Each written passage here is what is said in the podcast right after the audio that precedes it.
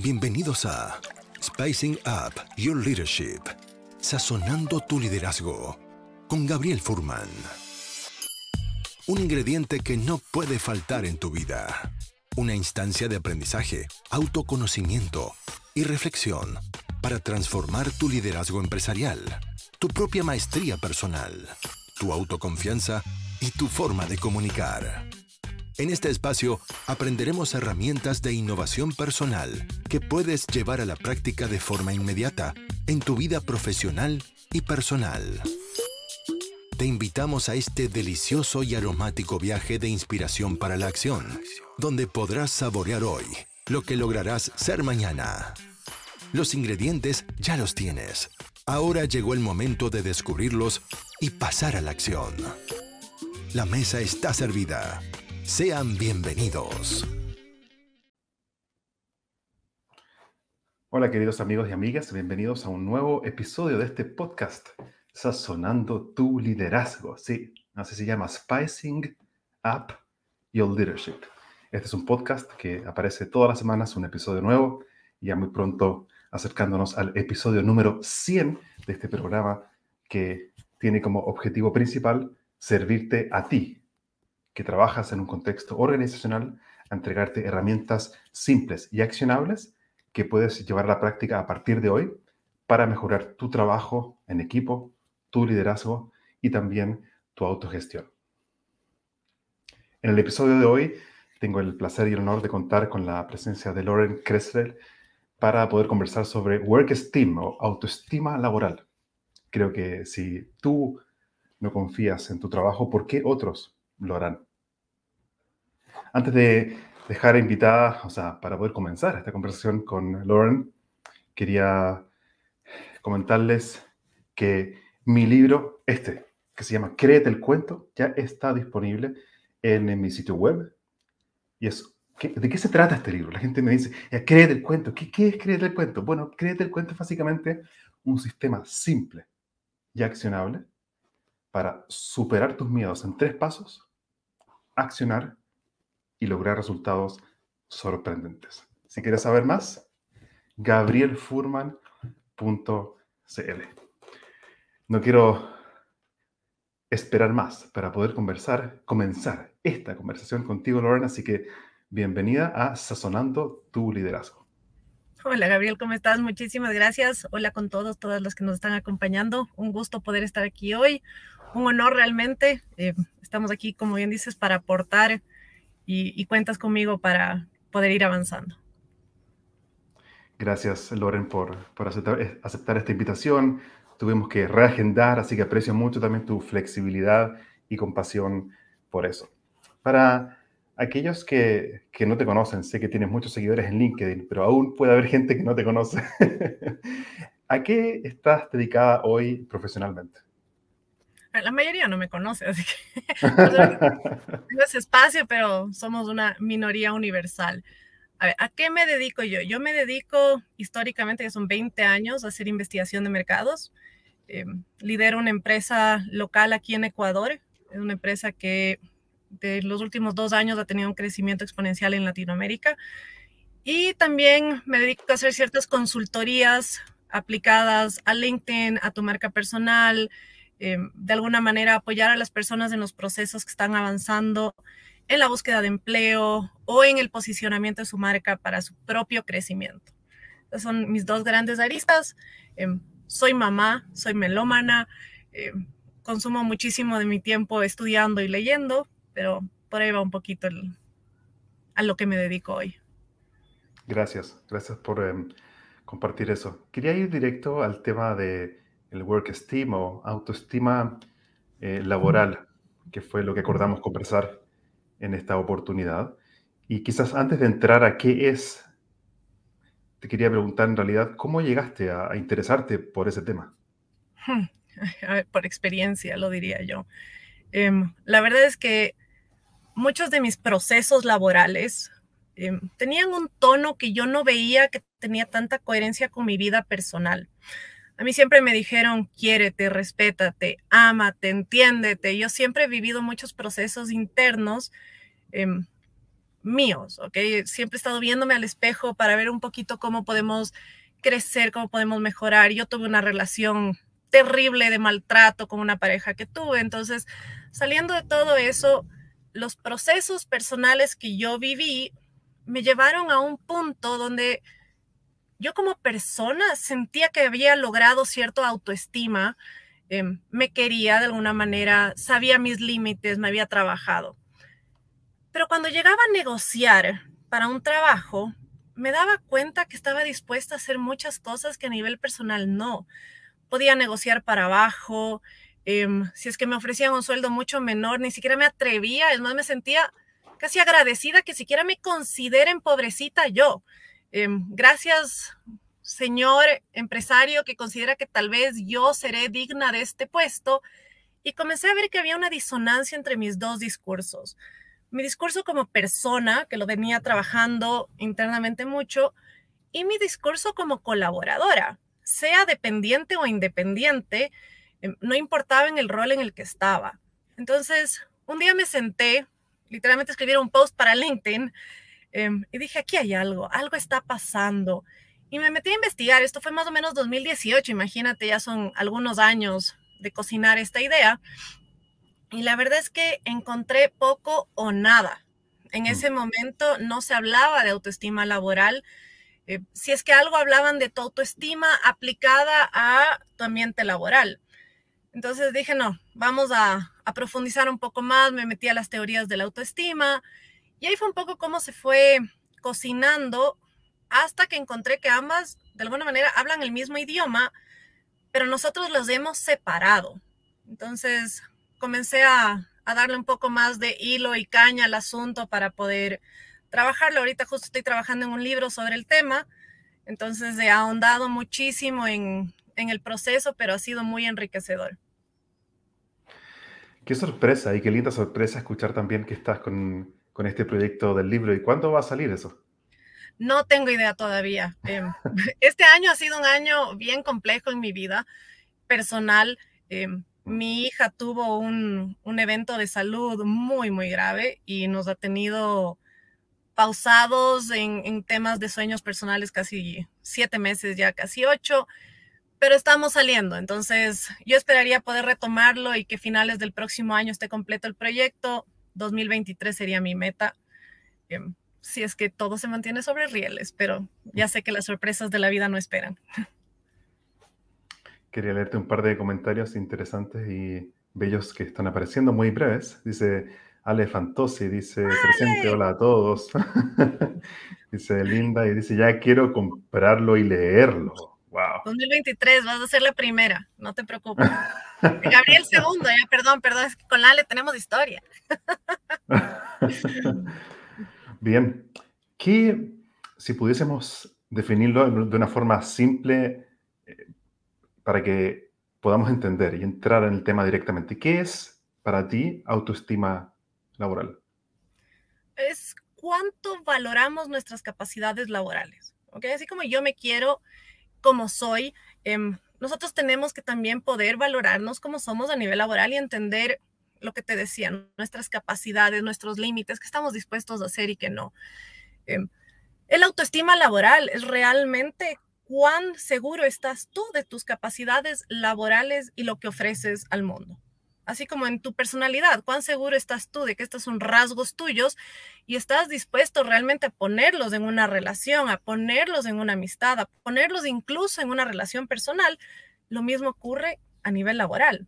Nosotros tenemos que aprender a valorar nuestras capacidades como proveedores de un servicio, pongámoslo así. Em, nosotros proveemos un servicio a la empresa o al cliente que nos contrate nuevamente, a veces me dicen, ah, pero tú solo hablas de personas en relación de dependencia. ¿Qué pasa con el emprendedor y el empresario?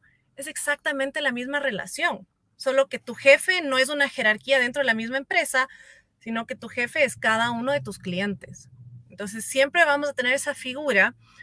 Em, lo que a mí me conflictúa generalmente en este tema es cómo se ha construido esta jefatura, ¿no? Y esta jefatura tiene una jerarquía superior ilusoria, de alguna manera, que nos hace a nosotros ser los que tenemos que sacrificarnos, em, rogar. Ahí está famosa frase, seguro has escuchado, ¿no? El cliente siempre tiene la razón. Sí, sí, em, sí. También tengo por ahí un artículo que se llama El cliente no siempre tiene la razón. ¿ya? Porque pasa, y creo que eso también se ha puesto mucho más consciente. Eh, yo tenía un amigo que era chistosísimo. Llegábamos a un restaurante, digamos que era un restaurante de comida china, ya que aquí en Ecuador abundan. Se sentaba y le decía, bueno, señor, ¿en qué le podemos ayudar? Y él decía, ¿me puede dar una pizza? No, no tenemos eso. ¿Me puede dar una hamburguesa? Por molestar, ¿ok? Pero obviamente ese cliente no tenía ni una gota de razón. No le ibas a hacer una pizza en un restaurante de otra especialidad. Entonces, eso es un poquito también por donde yo fui pensándole al, al concepto, en el sentido de que nosotros, como proveedores de nuestros servicios, sean intelectuales o físicos, porque obviamente depende la rama en la que estemos, si somos obreros de la construcción, si somos médicos, consultores, siempre vamos a estar ofreciendo algo, sea cargar una funda, construir una casa o darte un criterio. Es indistinto dónde nos desempeñemos, yo te estoy ofreciendo a ti un servicio. ¿ok? Pero eso no significa que siempre tengas la razón y que yo esté en una jerarquía menor simplemente por ofrecerte esto. Entonces, otra vez el tema de las jerarquías entra en juego y las personas que necesitamos trabajar, que no lo hacemos por hobby, sino que realmente tenemos que llevar pan a la mesa, que sabemos el riesgo que existe de no tener un ingreso, em, nos hemos vuelto mucho más dispuestos a sacrificar temas que no lo haríamos en otras aristas por el dinero que viene. Entonces, el autoestima laboral es inherentemente relacionado a esta relación jerárquica que viene dado por que tú me vas a pagar por darte mi servicio. Entonces ahí tenemos que ir construyendo una relación más sana también en cómo se dan de alguna manera estas transacciones. Yo tengo que entender que así sea una persona que una empresa contrató para tabular datos, em, realmente le estoy ofreciendo un servicio a esa empresa. No simplemente me contrataron y me amenazan que me voy, entonces cumplo y no digo nada y bajo cabeza y que no me vean. Porque eso no es una forma de realmente trabajar tu autoestima a nivel laboral. Me parece muy interesante y lo que estoy descubriendo entonces ahora al escucharte es que la autoestima laboral entonces tiene que ver con yo, como por ejemplo colaborador o empleado dentro de una organización, en cómo me relaciono con la jefatura o a quien reporto, y también, si es que yo soy emprendedor, si es que entendí bien, es cómo yo me siento con mi producto o servicio en relación directamente al cliente. Exactamente.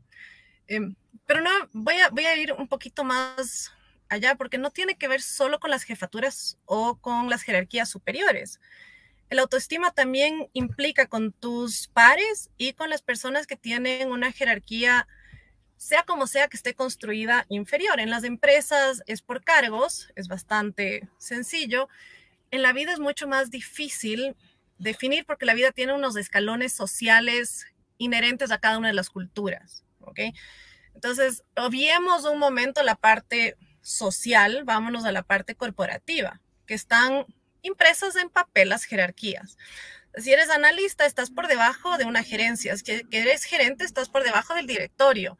Em, y así. Pero el momento en el que tú también comienzas a involucrar este tema de la autoestima laboral, ¿cómo te relacionas con tus pares? ¿Tú estás seguro de lo que estás ofreciendo, tanto así como para no tener celos, resentimientos, em, sensaciones de que no estás haciendo lo mismo? Em, a veces me han dicho, no, pero es que él solo cumple perdón por el término, pero él solo compra las, las horas nalga, me saben decir. las horas de estar sentado en la oficina, eh, mientras yo hago todo el trabajo entre pares. ¿okay? Entonces ahí también hay un tema importantísimo. O si es que tú tienes que comenzar a delegar responsabilidades y tener un rol de liderazgo, eh, si es que no has trabajado tu autoestima laboral, muy probablemente te sea muy difícil construir estos espacios de liderazgo sano que hoy en día se valoran tanto en las empresas. te conviertes en una persona que da órdenes, en el mal llamado hoy día jefe versus líder, em, y tienes una incapacidad de construir unas relaciones sanas que potencien tu crecimiento, el crecimiento de tu equipo y a su vez cuando eso crece exponencialmente, el crecimiento de la empresa. Estaba también recordando, obviamente, que tú tienes un artículo que, me encantó sobre el tema de, autoestima laboral. Se lo recomiendo a todos los que están escuchando este podcast o viendo la grabación o viendo el live ahora. Eventualmente después que esta conversación termine, idealmente revisen el, el artículo que escribió Loren Kressler sobre el tema de autoestima laboral. Y de hecho hay algunas preguntas que me parecen muy interesantes que pueden ayudar también a, la audiencia a empezar a autoevaluar como ejercicio de autoconocimiento con ciertas preguntas que tú presentas en ese artículo. Por ejemplo, ¿tu trabajo es importante para ti? ¿Qué pasaría con tu empresa si no estás? Esa pregunta me encantó. O sea, esa, esa, Loren, por favor explícame, ¿cómo, ¿por qué esa pregunta crees tú que es relevante? ¿Qué pasaría con tu empresa si no estás? Esa es una de las preguntas validísimas. estas preguntas son una adaptación de una escala que ya existe para la autoestima personal, mm. em, que fue creado por Rosenberg, creo que está ahí mismo en el, en el artículo. Entonces, em, déjame ver, esto se traduce en este sentido. Sientes que tus seres cercanos te respetan. Ese es el universo de la autoestima personal. Pero cuando nosotros lo traducimos a un mundo corporativo, empresarial, emprendedor o de startups, em, ¿qué pasa con la empresa si no estás? ¿Qué me ha pasado? Hay mucho discurso em, que he escuchado a través del tiempo, que me dicen, bueno, yo les voy a dejar ahí con el trabajo tirado, vamos a ver cómo se las arreglan. ¿Okay? Tú dices, ahora, ves, sintiendo bien, estás hablando entonces de un colaborador que decide irse, ¿no? O que tiene esta idea en la cabeza de que no le valoran lo suficiente, entonces dice, me voy a ir, les voy a dejar, a ver cómo se arreglan. Em, pero yo quiero que piensen más allá de eso, no es tanto cómo se arreglan si es que yo no estoy, es que estoy construyendo yo mientras estoy ahí y que realmente voy a dejar como un cambio, un impacto positivo. Todas las empresas son engranajes que van de alguna manera más allá de la persona. ¿ok? La persona sí tiene un rol fundamental, pero todos sabemos que si es que sacamos una ficha de la empresa, lo que la empresa va a hacer es buscar llenarla em, y de alguna manera seguir subsistiendo. Para bien, para mal, igual o diferente, esos espacios se llenan. Mi preocupación es qué dejas tú como legado. ¿Qué van a decir las otras personas el momento que ya no estás en esa empresa. No quiero que piensen que se va a desarmar la casa de papel y que van a sufrir el dolor porque ustedes no dejan, no. Lo que quiero es que piensen en positivo. estima va hacia allá, hacia la valoración. ¿Qué pasa si la empresa, en la empresa, si es que yo no estoy? Em, van a seguir usando los procesos que yo dejé instaurados. Em, van a recordar o van a usar las metodologías que se crearon. Em, van a recordar mi gestión de alguna manera como una gestión positiva, van a extrañarme como persona porque tuvimos buenas relaciones. Entonces, siempre estas preguntas lo que yo quiero es invitar a salir un poquito de esos huecos negativos que suelen existir socialmente em, y nos vayamos hacia los aportes. Mm. Las empresas... Dime, dime.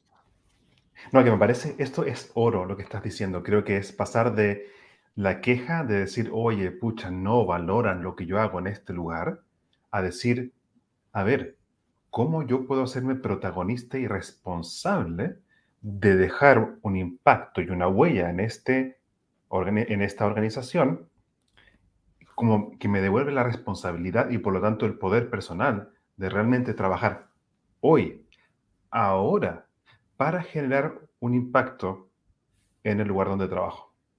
Absolutamente. Es, es, el autoestima es tu responsabilidad. Nadie, no importa si sea autoestima en las relaciones de pareja, autoestima en la relación de familia, en el entorno laboral, tiene que ver con tu capacidad de reconocerte a ti, de trabajarte a, ti mismo em, y entender qué es lo que tú traes a la mesa y nuevamente, mm. ¿qué estás dispuesto a dar y aceptar? Porque la autoestima se construye en un intercambio. El autoestima no es inherente a la persona, ¿ok? Em, yo puedo tener un maravilloso autoestima, pero cuando comienzo a interactuar y cedo ante ciertas presiones o cedo ante ciertas creencias, em, no necesariamente tengo una robustez. ¿okay? Entonces, sí, es importantísimo tener de alguna manera claro. Em, yo me acuerdo, y, voy a traer a colación otro artículo que escribí hace añísimos, debe ser no sé cuántos. Y era un, ni siquiera un posteo que hice en, LinkedIn que generó un ruido loco. Yo les decía, yo no negocio contra renuncia. ¿ok? Ese era el título. Cuando yo pongo la renuncia en una empresa, no estoy esperando que esa empresa venga con un mejor salario para negociármelo y así quedarme. ¿Por qué? Y ahí otra vez entra en esto el juego de la autoestima. Porque no es un mecanismo de negociación para mí. Si yo mm. tomé la decisión de salir de una empresa, es porque en esa relación yo ya no sentía que estaba ganando y va más allá del dinero. Así, así sea dinero lo que yo estaba buscando, si es que en el periodo en el que tuvimos esta relación laboral, la empresa no sintió que yo me merecía esos ingresos, una amenaza de salir no es una forma sana de mantener una relación a futuro. Entonces, Em, recuerdo muchísimo que algunas personas me comentaron que era un formato muy conocido de negociación, que hay personas que usan eso incluso en momentos que están buscando subir de posición. Pero si estamos hablando desde la construcción de una autoestima, piensa en una relación de pareja. Si es que yo te amenazo con irme para poder ganarte, si yo te amenazo con salir de la relación para que tú me vuelvas a declarar tu amor, lo que construimos de ella futuro ya está construido sobre cimientos inestables. Entonces, me hay una... la frase, creo que es genial y tan importante como el usar mi salida de una empresa como un ingrediente, una palanca de negociación, ya genera un comienzo de una relación que de alguna forma, en mis palabras, sí, está trizada, ya hay, ya hay un daño ahí generado ahí, en el vínculo. Completamente, completamente. Genial, me parece. Sí, me parece genial y quería terminar de leer estas otras preguntas que tú pusiste en, en, tu, en tu artículo y que yo también las usé también para, para generar el texto del, de este evento, por ejemplo. Y esto está para que la gente que nos escucha empiece a hacer el ejercicio mental. ¿Te respetan en tu trabajo?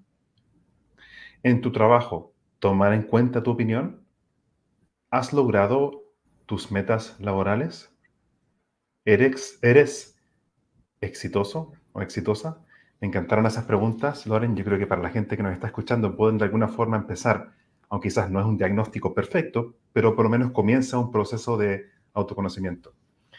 Quería leerte, Loren, una pregunta que viene de Carla Arboleda.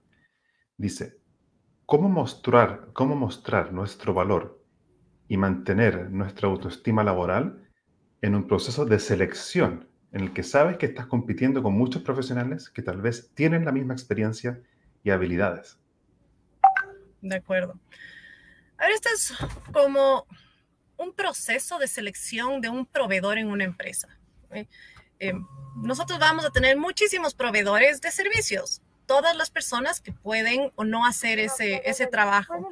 Entonces, em, lo que tenemos que tener en claro es qué nos diferencia a nosotros, qué traemos a la mesa distinto al resto. Pero ojo, mm. em, yo tenía un jefe que me decía una frase que se me quedó aquí tatuada. No todas las personas son para todas las empresas y no todas las empresas son para todas las personas.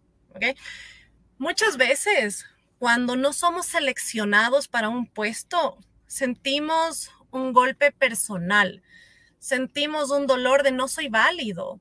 Em, ¿Por qué no me escogieron a mí si tengo todas estas habilidades, capacidades gigantes que me he matado construyendo, que le he metido todo el esfuerzo? ¿Por qué? ¿Por qué? Porque no todas las personas somos para todas las empresas y no todas las empresas son para todas las personas, ¿ok? Em, no es un tema personal en el sentido de que no le caíste bien o que no tenías todas las habilidades, sino que a veces no engrana todo. Em, y lo que tenemos que tener claro es cuál es nuestro diferencial. ¿Qué hacemos nosotros Em, ¿Y cuáles son las cosas que traemos a la mesa que muy difícilmente otra persona lo pueda hacer? Sea esa nuestra personalidad, nuestra pulcritud, nuestra experiencia, nuestra formación, em, la forma en la que vemos la solución de problemas. Em, les voy a poner un ejemplo solo comparativo, porque a mí las metáforas disímiles me ayudan muchísimo, pero sería como que Nike, ASICS, Puma, Adidas, en algún momento digan, oye, ¿será de seguir comercializando zapatillas deportivas si es que el de al lado también lo hace? ¿Qué, qué, qué justifica que yo ofrezca exactamente lo mismo que el negocio de al lado? Pues justifica tu diferencial. No todas las personas van a comprar una marca. Hay mercado para todos. Em, por eso les digo, no, no desistan en ese sentido si es que no nos seleccionan para un puesto. Es una experiencia ganada. Sí, sí es incómodo porque muchas veces esos procesos no tienen un feedback y no nos dicen por qué no fuimos seleccionados. Entonces, nuestra cabecita adentro dice por todo esto, pero no tenemos una respuesta. Ese es un proceso que ojalá recursos humanos en su momento trabaje porque esa retroalimentación sería valiosísima, pero al no tenerla, no podemos asumir que nosotros somos el problema, em, ni que eso realmente impacte sobre nuestras capacidades.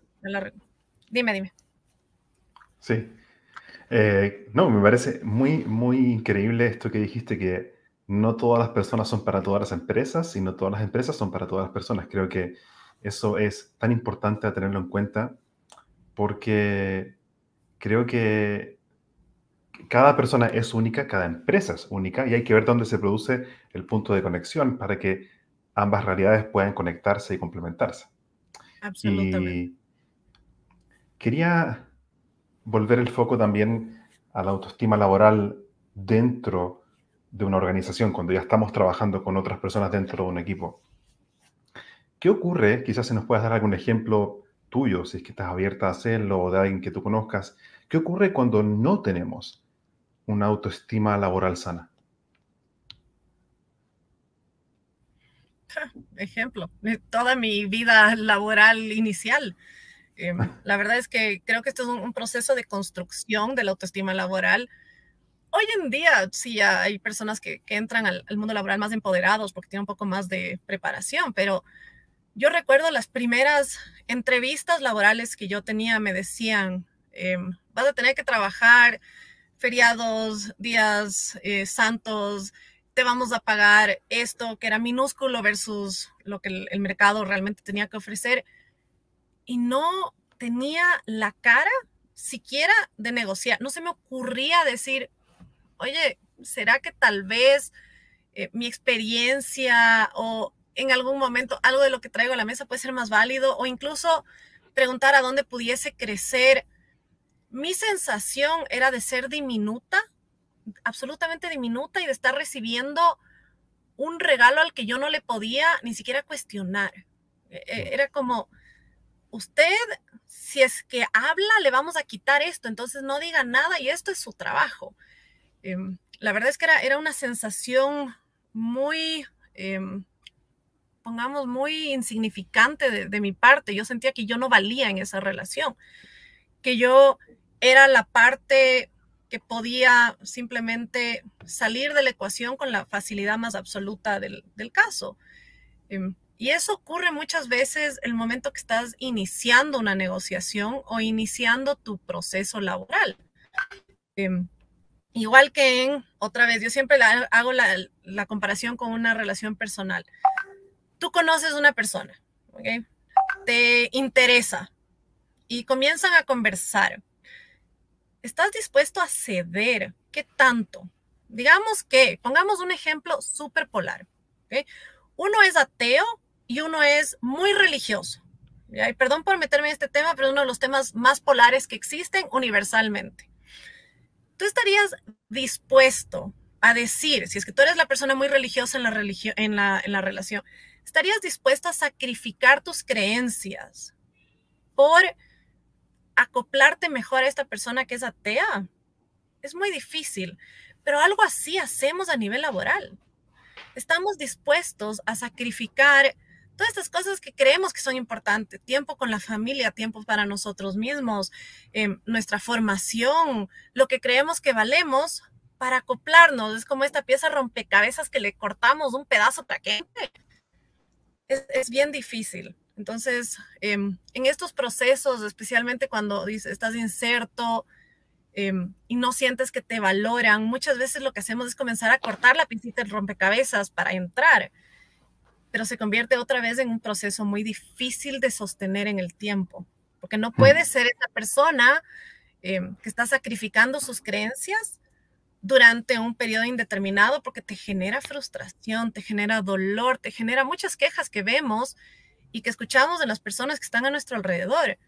De que bestia, ya quiero que se acabe, están viendo, ¿no? Cómo pasan los segundos de las horas para que se acabe el día. Em, las personas que dicen, no, pues que ya, si es que consigo otro trabajo, me voy sin decir nada. O sea, me voy, mañana no me ven. El rato que pueda renunciar, hasta ahí, mocks y, y memes, me voy y lanzan todo por la ventana. Imagínate la frustración que hay dentro por no sentirse cómodos y realizados en ese proceso laboral. Eh, lamentablemente son muchísimas personas, pero afortunadamente estamos en un proceso de toma de conciencia.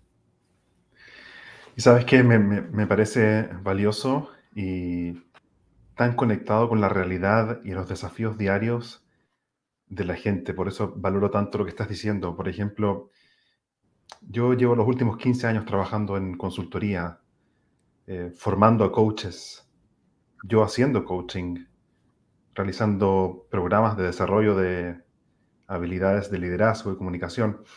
Y una herramienta, Loren, que la gente aprecia mucho es la distinción de la asertividad.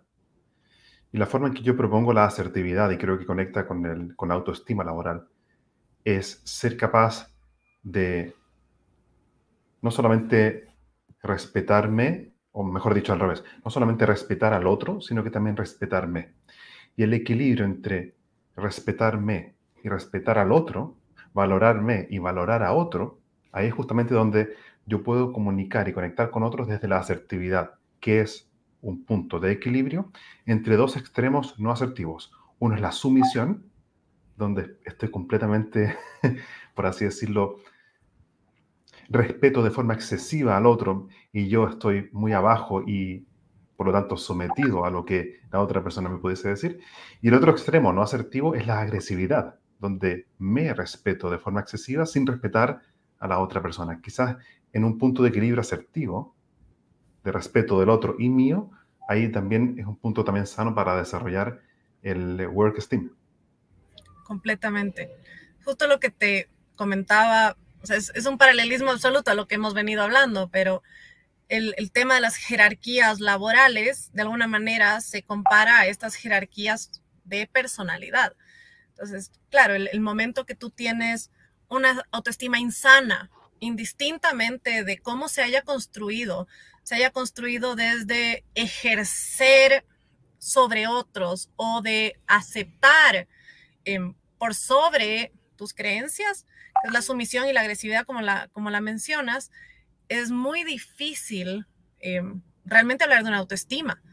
Estamos hablando de procesos descompensados en relaciones y hay que trabajarlo definitivamente. Entonces, si estás en un proceso de coaching, em, qué mejor que comenzar a hacer esta revisión interna primero, porque la verdad es que para mí todas las relaciones personales y laborales nacen primero de una reflexión que nosotros tenemos que tener de nosotros mismos. Como siempre digo, saquen el espejo y comencemos a vernos, a hablar con nosotros mismos, a preguntarnos qué creemos, eh, qué no creemos, qué nos gusta realmente, qué cosas nos gusta porque le gusta al resto, eh, qué cosas haríamos nosotros si es que no tuviésemos este constructo social laboral de nuestro alrededor, que soñaríamos con hacer. Y comencemos a ver cómo nos podemos ir, acercando. Por eso una de las preguntas en, en ese test es si es que eres exitoso. Pero yo no concibo el éxito como el punto de llegada, sino como el tránsito. Es decir, es que tú siempre estás viendo el éxito como el fin, nunca vas a ser exitoso realmente. Hoy en día yo soy exitosa porque yo me levanté, nos conectamos, estamos conversando, porque más adelante voy a lograr mis, la mayoría de mis pendientes, seamos completamente realistas. Em, y porque en la noche voy a estar con mi familia, em, porque pudimos estar, o sea, ese es, depende de cómo tú vayas construyendo tu éxito. Yo siempre lo desagrego como a un, de alguna manera, a un momento. Hoy, este momento, ahorita, te sientes a gusto, em, has logrado la mayoría de cosas que has querido lograr a este momento, no cuando tengas 80 años, no cuando quieras retirarte, eso lo vemos. Pero hoy, si es que tienes esa capacidad de sentarte y asumir de alguna manera que tienes esos logros, eso es éxito. Y mañana volverás a construir un día exitoso y pasado también. Y habrán otros que no sean tanto. Pero en la consecución, esa sensación se tiene que ir construyendo. Y yo creo que cada persona justamente tiene que contestar esa pregunta, que es, ¿qué es éxito para ti? Y creo que es esa pregunta, Loren, creo que es muy importante que tú la mencionaste. ¿Eres exitoso? Yo creo que la pregunta anterior, más profunda, que puede complementar es justamente esta. Y se la hago a la gente que nos escucha y nos ve. ¿Qué es éxito para ti hoy? ¿Qué es para ti ser exitoso dentro de tu contexto laboral y también en la vida en general. Creo que esto obviamente va mucho más allá de lo laboral y quizás es solamente una fantasía dividir lo laboral de lo personal.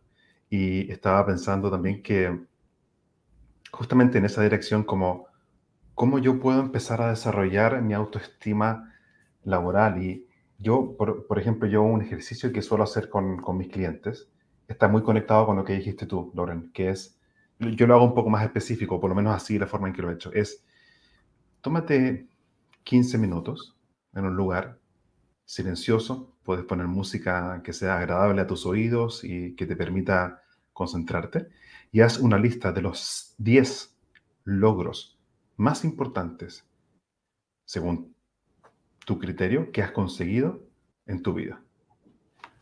Y por escrito, por escrito, ¿cuáles son los 10 logros más importantes que has conseguido en tu vida. Quiero que, como dices tú, ver qué sí he conseguido, ver aquello en lo cual sí he progresado, sea cual sea la lista de pendientes o lo que es realmente importante para, para ti, nos permite conectar con que soy capaz. Y para mí el autoestima se conecta mucho con tener la convicción profunda de decir, soy capaz de proponerme este proyecto y ejecutar las acciones necesarias para lograrlo.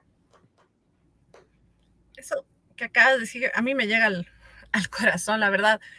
Em, hicimos un ejercicio hace unos años con un grupo gigantesco de ejecutivos.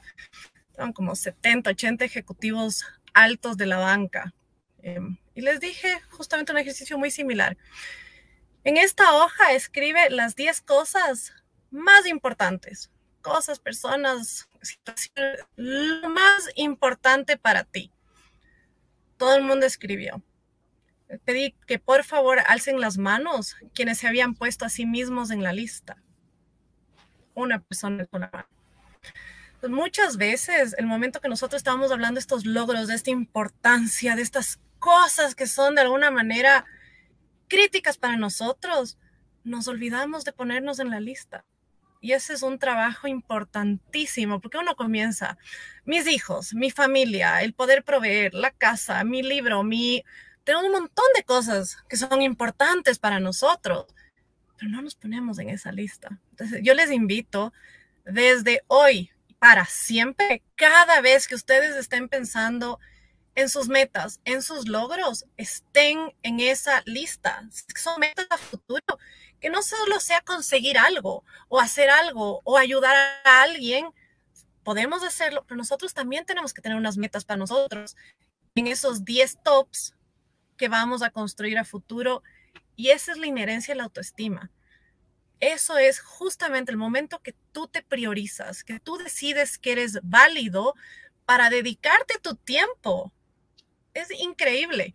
Em, tengo un cliente que todos los días en su cronograma a mí me encanta porque lo pone en un color específico y pone me time, tiempo para mí.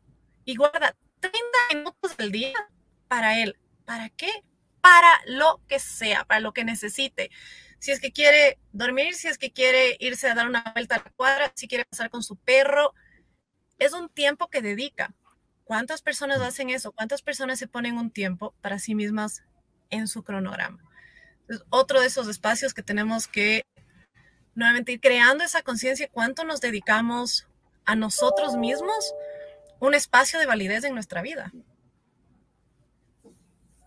Me, parece muy relevante y gracias por compartir eh, esos ejemplos y ejercicios prácticos. Creo que es lo que permite la transformación. Creo que personalmente la inspiración no sirve de nada si no va acompañada de, una acción. Entonces aprecio mucho esas estrategias simples. Si vamos al contexto organizacional, por un lado está el trabajo que hago yo de mi toma de conciencia, de valorarme, y también, como tú dijiste al principio de esta conversación, depende mucho de la jerarquía y la cultura que hay dentro de los equipos de trabajo. En ese sentido, ¿cómo un líder o alguien que tiene una responsabilidad frente a la gente que está liderando, cómo es e-, esa persona, el líder, puede generar espacios donde la gente se valore?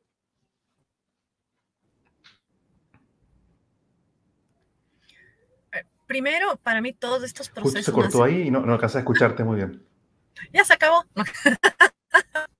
Nada, que te decía, em, que para mí todos esos procesos nacen de un núcleo que se llama conciencia. Entonces, para mí los líderes tienen que estar dispuestos a crear espacios como este para generar conciencia, para crear diagnósticos personales de alguna manera, saber dónde estamos, cómo estamos como, como dinámica de grupo.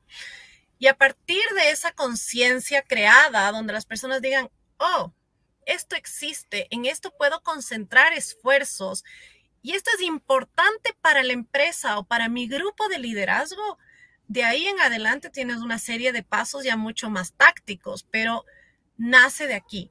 Eh, si es que los líderes no están dispuestos a generar esta conciencia en sus grupos de trabajo, en decirles, tú como persona tienes el derecho a valorarte a nivel laboral, eh, significa que esa empresa no está dispuesta a hacerlo y que probablemente las jerarquías les funcionan mucho más que empoderamiento.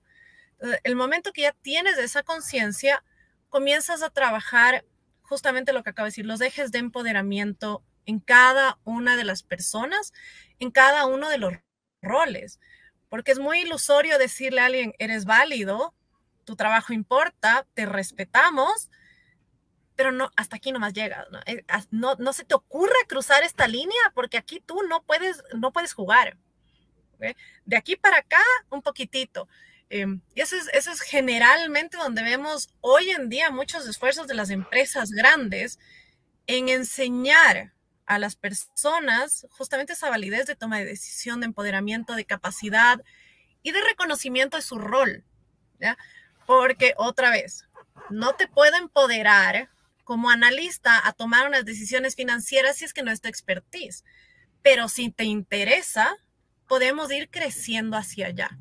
Por eso el proceso diagnóstico es tan crítico para entender dónde estamos y hacia dónde vamos. Igual que si fueras a un psicólogo. Va a ser un psicólogo en una primera sesión es entender un poco en dónde estamos en este momento. Serán muy distintas en base al punto de partida que tengas y también al nivel en el que ellos quieren trabajar. Em, tengo un cliente que es maravilloso, que empodera absolutamente a todos, a todos, no importa, eh, han borrado jerarquías desde el mundo del empoderamiento. Em, y puedes ver cómo capitalizan en mercado, cómo capitalizan entre sus clientes, se ganan premios de ambientes laborales. Y no solo eso, sino que captan muchísimo talento porque se convierten en un espacio muy atractivo, porque tú dices, ese es un lugar en el que yo siento que me valorarían. Así escoges tú un lugar de trabajo, no es solo el sueldo, es yo creo que ahí yo puedo hacer fit. Yo creo que ahí podemos coexistir y te atrae, ¿no?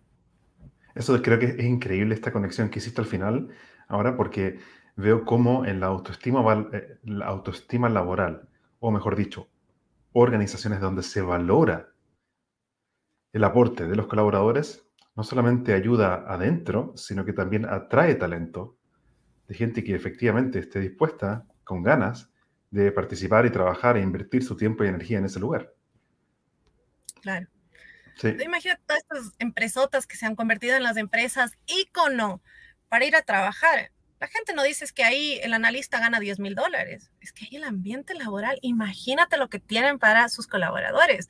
Mira los espacios, les importo. Y ahí es donde quieres estar. Igual que en una relación personal. Si es que te sabes valorado, si te sabes respetado, si sabes que los otros reconocen en ti quieres estar. Sí, y estaba pensando también, Loren, que el, e, la cultura organizacional, ya sea de un equipo o de una organización completa, creo que la autoestima laboral de sus colaboradores puede potenciarse, bueno, haciendo muchos ejercicios y, y técnicas y reflexiones y tomas de conciencia, creo que es fundamental. Justo ahora se me viene uno a la mente que lo quiero compartir contigo y con la audiencia, que yo, yo lo llamo feedback apreciativo, auténtico. Feedback apreciativo y auténtico. ¿Qué significa básicamente es, pon tus ojos, o mejor dicho, ¿a quién valoras de tu equipo de trabajo que durante los últimos siete días ha accionado, ha generado un cierto tipo de resultado que aporta al objetivo de este sistema, del equipo o de la organización. Y puede ser de cosas pequeñas hasta cosas grandes, pero para poder dar feedback apreciativo y auténtico, yo como líder o cualquier colaborador, necesito primero ver lo positivo en el otro, saber expresarlo y así entonces potenciarlo. Yo lo, sintetizo en la fórmula VEP, V corta, E, P. Visualizar o poder ver primero, E, expresar lo positivo que observo en otro, y P, potenciar lo positivo dentro de una organización. Por supuesto que tiene que ser auténtico esto. Solamente hablar lo positivo del otro y en realidad yo no creo que es valioso o realmente no quiero hacerlo, creo que eso le quita poder, incluso puede ser contraproducente. Pero si apreciamos lo positivo en el otro de forma auténtica, eso tiene un poder, eh, creo, importante. Completamente. Y además eso es un aporte gigantesco a la construcción de la autoestima. Piensa cuando somos niños, ¿qué construye nuestra autoestima? El reconocimiento del otro, construyendo la vamos intuyendo. Em, nadie te dijo en qué eras bueno o malo en trabajar cuando recién entraste. Entonces, que tus pares, que tus jefaturas, que las personas que conviven contigo tengan la capacidad de decirte, oye, valoro esto que haces, valoro esto de ti, creo que lo que aportas es importante. Eso comienza de alguna manera a grabarse en nuestro cerebro y vamos construyendo esta fórmula de nuestra autoestima que era justamente esa pregunta que nos hacían. Nuestro diferencial, ¿qué hago yo? Em, pero eso también tiene que venir con un feedback. Te decía, a veces recursos humanos, cuando estamos en proceso de colocación muy grande, nos deja colgados, pero es importantísimo porque de ahí comienzan a nacer nuestros conceptos. Uno no trabaja solo. Sí. Uno no trabaja para sí mismo.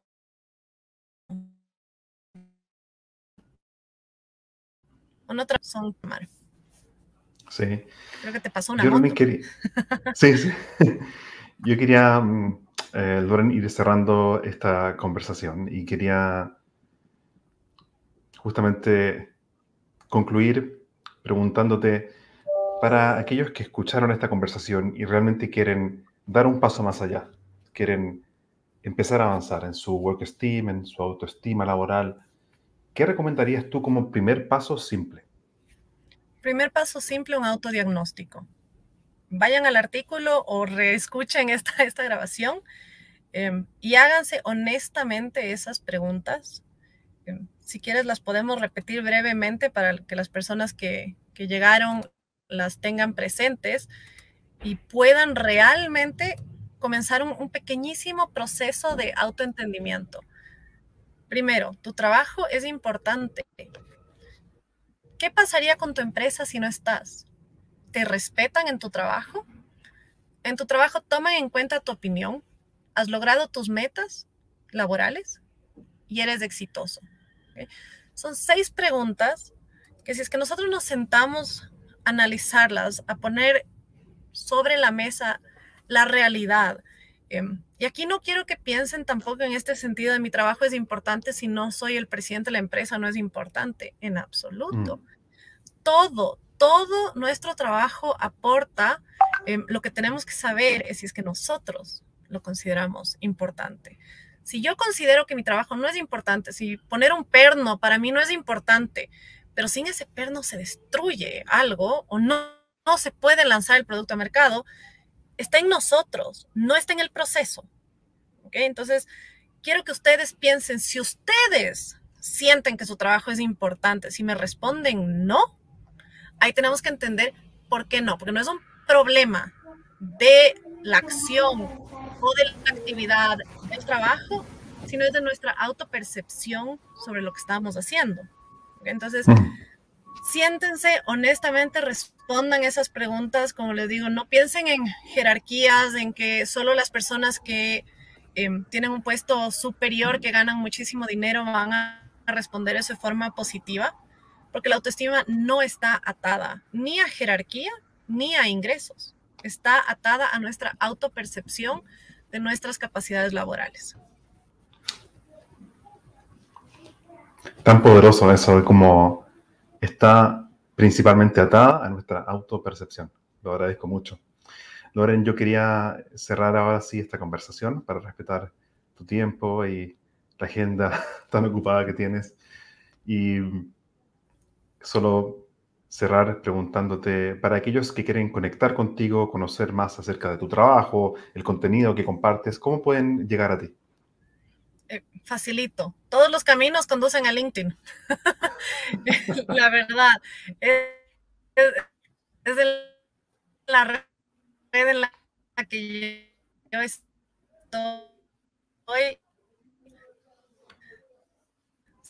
Si pone Justo se corta ahí y no, no te escucho bien. Nombre en LinkedIn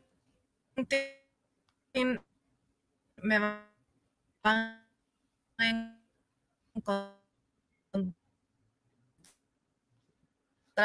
Yo no, no, alcanzo a escuchar muy, muy bien a, a, Loren, pero eh, lo, lo, que entendí que alcanzaste a decir es, que la, busquen en, eh, en LinkedIn, que la busquen en LinkedIn es Loren Kressler, eh, y Loren, Loren se escribe L-A-U-R-N, y Kressler es con K y con doble S.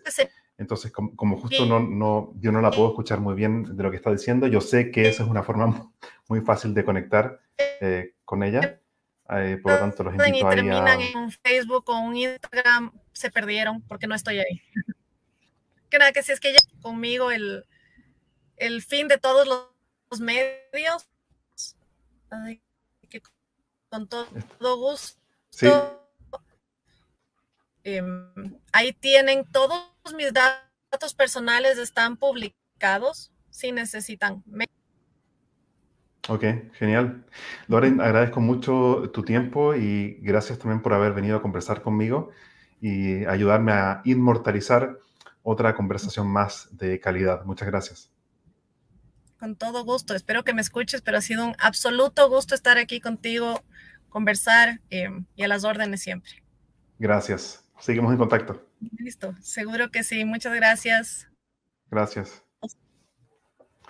Yo solamente me despido, eh, pero antes de eso, invitarlos a conectar conmigo y también a revisar mi libro. Se llama Créete el cuento, un método de tres pasos para gestionar tus miedos accionar y lograr resultados sorprendentes. Muy recomendable, bueno, en realidad es porque es lo que a mí me sirve.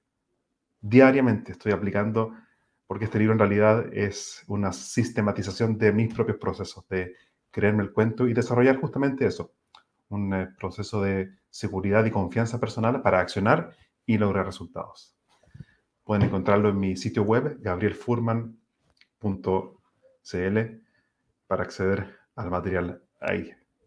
Me despido con eh, mucho cariño de todos ustedes, deseando que pronto podamos estar juntos en un nuevo episodio de este podcast Sazonando tu liderazgo. Muchas gracias. Hasta aquí llegamos por hoy con otro capítulo de Spicing Up Your Leadership, Sazonando tu liderazgo con Gabriel Furman. Encuentra más material sobre este y otros temas en nuestras redes sociales, en LinkedIn y Facebook como Gabriel Furman. Nos reencontramos en nuestro próximo capítulo para descubrir más herramientas de innovación personal que te servirán en tu vida profesional y personal. Esta cocina siempre está abierta para ti y para todos aquellos que quieran compartir su inspiración para la acción. Hasta la próxima.